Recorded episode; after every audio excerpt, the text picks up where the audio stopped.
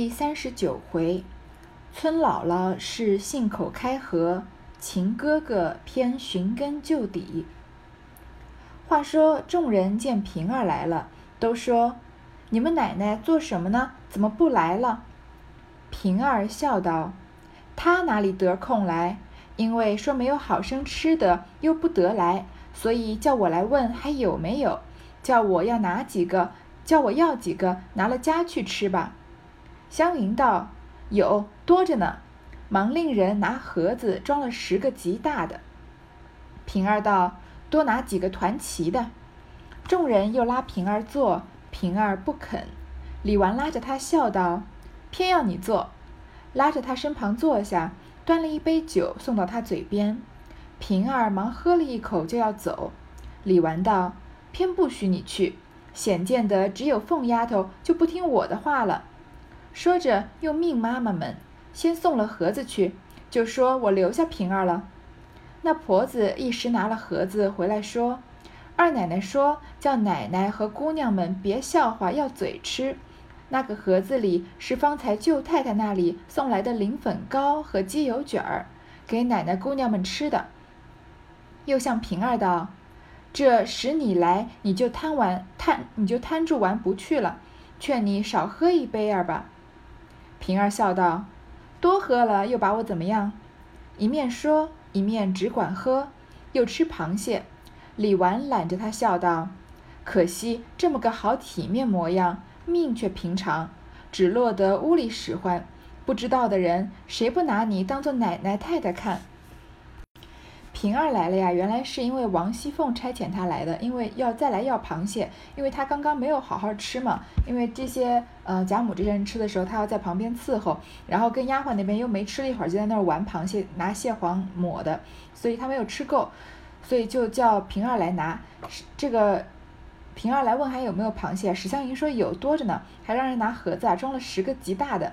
我还蛮喜欢史湘云这种没心没肺的性格的。你看，很明显这这。这桌螃蟹宴啊，不是他做东，是薛宝钗以他的名义做东的，嗯，那就是薛薛家的东西。但是史湘云啊，是一点也不把自己当外人，一边说有，你看他之前招呼丫鬟吃的时候就是这样，现在平儿来要呢，还说有多着呢，还让人拿盒子装十个极大的。一方面啊，可以看得出史湘云这个人啊，比较没心没肺，然后他并不觉得呀，嗯，不是自己做东，自己就有什么拘束，嗯。可能放在现代社会，如果有人拿拿你的东西来做人情，你可能觉得有点不舒服。但是这个事情放在史湘云身上呢，就让觉得人觉得很可爱。但同时呢，你也能表，你也你是不是也能看得出来，史湘云觉得自己跟薛宝钗是极亲密的，所以薛宝钗的东西啊，她拿来做人情，并不觉得有什么嗯不对的地方。所以一定是薛宝钗这个人一直给人这种很大方的印象，所以史湘云啊才会说出这样的话。然后呢，大家叫平儿坐下来。平儿是王熙凤指使来做事情拿螃蟹的嘛，那平儿就不肯。李纨呢就偏拉着她叫她坐，而且给她喝酒。平儿喝了一口要走呢，李纨又说不让你去。你看李纨常常在嗯这个字里行间啊体现出她一些顽皮的地方。她虽然已经是一个母亲了，虽然在前面。嗯，说到李纨这个人的性格和他的批语的时候，都觉得他是一个很死板的人。但是我常常说吧，我觉得李纨虽然在《红楼梦》里面，金陵十二钗里面啊，存在感比较低了一些，但却是我很喜欢的一个角色。我觉得他是一个被严重低估的人，他常常表现出就是不拘小节，非常呃落落大方，然后很有创意，然后也不会太被这个规矩束缚的这样的一个形象。她毕竟也才二十岁，二十岁放到我们现在啊，那呃，比如说追星的女孩子，还常常说她才二十岁还是个孩子，对吗？虽然李纨已经是个妈了，但她性格里面也常常表现出天真的一面。我还嗯对李纨啊，我还是嗯很喜欢的。甚至如果说《红楼梦》里面要我评出前三个喜欢，金陵十三十二钗里面前三个喜欢的呀，李纨都能排得上名了。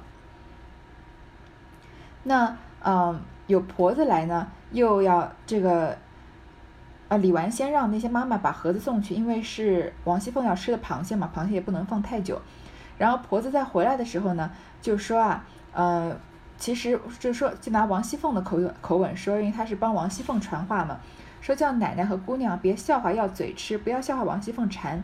然后呢，回了个礼是什么呢？礼零粉糕和鸡油卷，吃了那些很腻的螃蟹啊，这种很寒凉的东西，又喝了酒啊。就送来了一些点心。然后呢，又向平儿说道，他向平儿说道呢，是以王熙凤的口王熙凤的口吻说的，说叫你来啊，你就贪玩不去了，让你少喝一杯。平平儿这个时候呢，已经喝起来了，然后说多喝了又怎么样呢？就一面喝一面吃螃蟹。李纨这个时候啊，呃，对他有一点同情怜悯的心情，就说啊，你看你模样这么好，命却平常，只能当个丫头，对吧？要不然啊，别人不知道谁不把你当奶奶太太看呢？确实是啊，你看刘姥姥刚进第一次进大观园的贾府的时候，看到平儿，是不是也以为她就是主子啊？因为平儿实在是啊长得太俏丽了，然后，呃，又穿着又光鲜亮丽，又很机灵，所以看上去就像一个主人的样子。可惜啊，她没有主人的命。平儿一面和宝钗、湘云等吃喝，一面回头笑道：“奶奶别只摸得我怪痒的。”李氏道：“哎呦，这硬的是什么？”平儿道：“钥匙。”李氏道：“什么钥匙？要紧提起东西，怕人偷了去，却带在身上。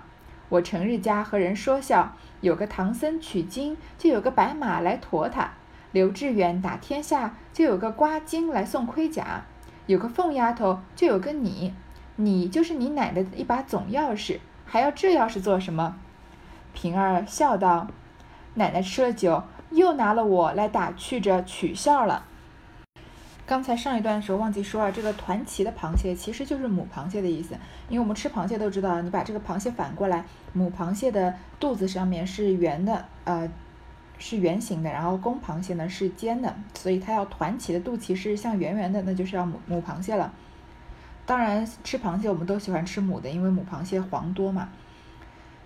然后，呃，从钥匙这件事情啊，从李纨摸到钥匙呢，他就呃取笑平儿说呀：“你还带什么钥匙啊？你就是王熙凤的一把总钥匙。那唐僧取经啊，就有白马来驮他。我们都知道这个白龙马，呃，和唐僧的故事。白龙马其实也是一个呃东海的这个王子吧。那刘志远打天下呢，就有刮金来送盔甲。这个典故呢，我们可能不太熟悉。这个是元代的一出杂剧，叫做《白兔记》。刘志远呢，其实就是说是啊后汉的这个汉高祖，他是一个什么故事呢？在呃刘志远这个人年轻的时候啊，他就是不务正业，然后赌博败家，嗯，最后呢娶了一个媳妇儿叫李三娘，她是入赘的。那他的呃分家的时候呢，这个他媳妇儿的哥哥嫂嫂呢。把这个一一片瓜园分给了刘志远，因为他们知道啊，这个瓜园里面有瓜精作祟，就是嗯，可能各种瓜化成的这个精灵，所以呢，可能收成不好，就骗这个刘志远啊去看守这个瓜园，想要加害他。然后李三娘知道了呢，就不让刘志远去，但是刘志远呢，他仗着有一身武艺，就抢了棍子去了这个瓜园守。看守瓜园，最后战胜了瓜精呢，得到了兵书和宝剑。这个故事啊，那前面刚说这个唐僧和白马，倒蛮像孙悟空去东海问龙王借这个金箍棒，最后没借到硬拿来的样子。所以，呃，这里说刘志远打天下有瓜精来送盔甲，和唐僧和白龙马都一样，就是说啊，这个一个故事的主角啊，有一个得力的助手给他送来一件这个趁手的兵器，让他可以更加的这个畅通无阻的。那他就说啊。平儿，你就是唐僧取经的白马，你就是刘知远的那个瓜精，因为他是助王熙凤一臂之力的嘛，他是左膀右臂了。你就是你奶奶的一把总钥匙，你还要什么钥匙呀？平儿就说啊，李纨是在拿他取笑。宝钗笑道：“这倒是真话，我们没事评论起人来，你们这几个都是百个里头挑不出一个的来，妙在个人有个人的好处。”李纨道。大小都有个天理，比如老太太屋里要没那个鸳鸯，如何使的？从太太起，哪一个敢驳老太太的回？现在他敢驳回，偏老太太只听他一个人的话。老太太那些穿戴的，别人不记得，他都记得。要不是他经管着，不知叫人诓了多少去呢。那孩子心也公道，虽然这样，倒常替人说好话。还到不一视欺人的，嗯，他们现在就开始数起啊，这些主人身边的贴身的丫鬟。第一个李纨要夸的呢，就是鸳鸯。鸳鸯有多好呢？首先，贾母在贾家是多么受敬重的一个人啊！她在贾政面前发火，贾政一都一句话不敢吭，还说母亲你再这样，我就没有立足之地了，对吗？但是没有人敢反驳贾母的话，但是鸳鸯敢。而他反驳呢，贾母也并不生气，他都听他的话，因为他把老太太的事情都弄得妥妥帖帖的，还说啊，如果他不是不是他经管着，不知道叫人诓了多少去呢。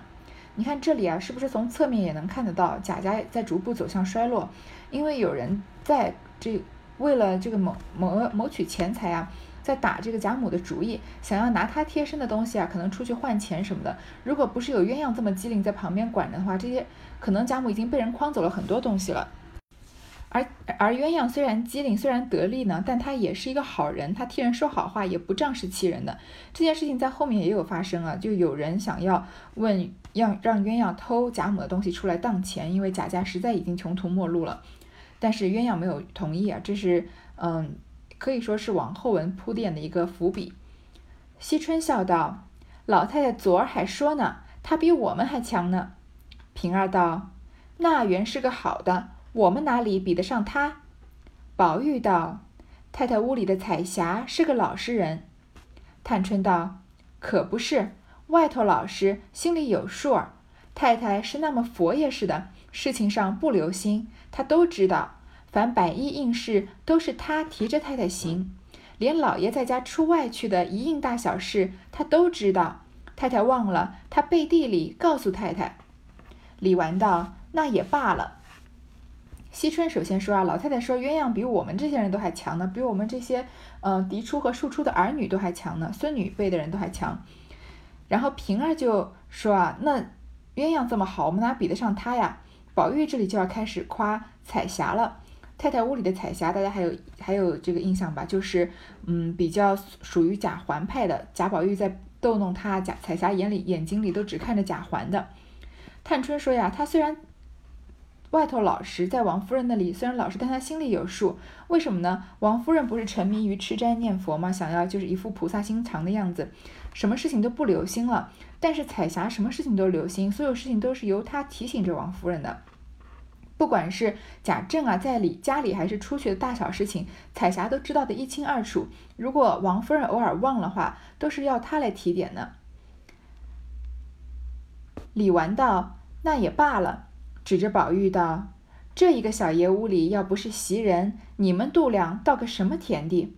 凤丫头就是楚霸王，也得这两这两只膀子好举千斤顶。她不是这丫头，就得这么周到了。”平儿笑道：“先时赔了四个丫头，死的死，去的去，只剩下我一个孤魂孤鬼了。”李纨道：“你倒是有造化的，凤丫头也是有造化的。想当初你朱大爷在日，何曾也没两个人？你们看我还是那容不下人的，天天只见他两个不自在。所以你朱大爷一没了，趁年轻我都打发了。若有一个守得住。”我倒有个膀臂，说着滴下泪来。众人都道：“又何必伤心？不如散了倒好。”说着便都洗了手，大家约往贾母、王夫人处问安。李纨继续要夸的呢是贾宝玉屋里的袭人，因为啊，就算凤丫头是楚霸王，楚呀楚霸王就是项羽了，他也要两只膀子可以举千斤顶呢。但是贾宝玉啊，他如果没有袭人的话，那什么事情都干不了了。平儿就说啊，之前赔了四个丫头，但是呢，死的死，去的去，只剩下他一个孤魂野鬼了。那王熙凤说明王熙凤陪嫁的时候有四个丫头，这里倒是有一个我们可以算是一直比较疑惑的问题，就是贾家的主人啊，身边都有得力的丫头，贾宝玉有袭人，贾母有鸳鸯，王夫人有这个。嗯，彩霞还有之前的金钏、玉钏，嗯，黛玉啊、宝钗啊、惜春、探春、迎春，他们身边都有得力的丫头，叫得出名字来的。我之前跟大家总结过，对吧？那王熙凤身边有什么丫头呢？我们说平儿是王熙凤的左膀右臂，但是平儿并不能严格意义上算是跟这个彩云、彩霞呀、鸳鸯、呃珍珠他们那一辈的丫头，她毕竟是个通房大丫头，她名义上是贾琏的妾。所以她也算是半个主人，那不能算是纯粹的王熙凤的丫头。那王熙凤还有什么丫头呢？她后来招过来的林红玉，那那是《红楼梦》在后面，就是已经是故事发展了一段时间以后，养王熙凤才招过来的，对吗？那也不能算是王熙凤身边得力的大丫头了。再有就是小丫头凤儿，那王熙凤身边真的没有什么跟袭人啊、晴雯啊这样的人齐名的丫头。这里平儿啊，差不多呃就道出了一点缘由，说啊，原来王熙凤嫁过来的时候陪了四个，现在只剩下晴儿一个了啊，平儿一个了。有的人死了，有的人被赶走了，那是为什么呢？估计啊，也是有几嗯几种原因。可首先可能贾琏好色，然后这些丫头呢，因为都想攀附着往上爬嘛。也许打起了贾琏的主意，被王熙凤啊间接的害死或者赶走了。其实王熙凤要害死或者赶走人，完全是不会心软的，她完全有这个手腕，也有这个能力，也心她的心肠也有这样的狠毒，所以我们倒也不用太过于就是纠结王熙凤会不会干这样的事情。就王熙凤在《红楼梦》里的性格，嗯，她前面她前面做的弄权铁槛寺这样的事情啊，把贾瑞害死的事情啊，呃，还有后面直接害死贾琏在外面妾的事情。其实他都是有可能做出这样的事，他为了维护自己的利益啊。还有的人是被赶走的，还有有可能呢。王熙凤喜欢什么样的丫头呢？她喜欢红玉这样的小红这样的丫头，做事情要干净利落，然后要能说会道，还要像平儿这样没有二心。你看贾琏追着她的后，追着平儿后面跑，平儿隔着帘子还跟他说话，就不愿不愿意让贾琏碰。王熙凤跟他开开玩笑说这样子才好啊，你们两个人在屋里没有外人还好，平儿还要假装生气。就是要这样的人，他才用对王熙凤没有威胁的人，又干净利落、能说会道的人，王熙凤用着才顺手。所以最后啊，把所有人都遣散了，给了平儿一个呃通房大丫头的名义。其实我们从前面贾琏的反应也知道，平儿跟贾琏是没有关系的，没有发生过什么肉体的关系。所以啊，就平儿就说只剩我一个了。李纨这个时候想到了自己的亡夫贾珠了，说贾珠在的时候，他身边也有几个人，但是呢。嗯，现在啊，朱大爷走了，趁年轻啊，他就把这些丫鬟都打发了。李纨也是个心肠很好的人，所以说，如果有人守得住啊，我倒有个膀臂，嗯。他把这些丫鬟打发了，有可能是这些丫鬟也不想跟着李纨继续嗯伺候了，所以看上去就是守不住了。因为李凡他们都知道李纨是孤儿寡母，在贾家应该没有什么前途了。接下来贾家要掌权的一定是要么就是继续王熙凤，要么就是贾宝玉将来要娶的这个妻子。李纨作为一个寡妇呢，基本上就是清心寡欲一辈子，没有什么前途了。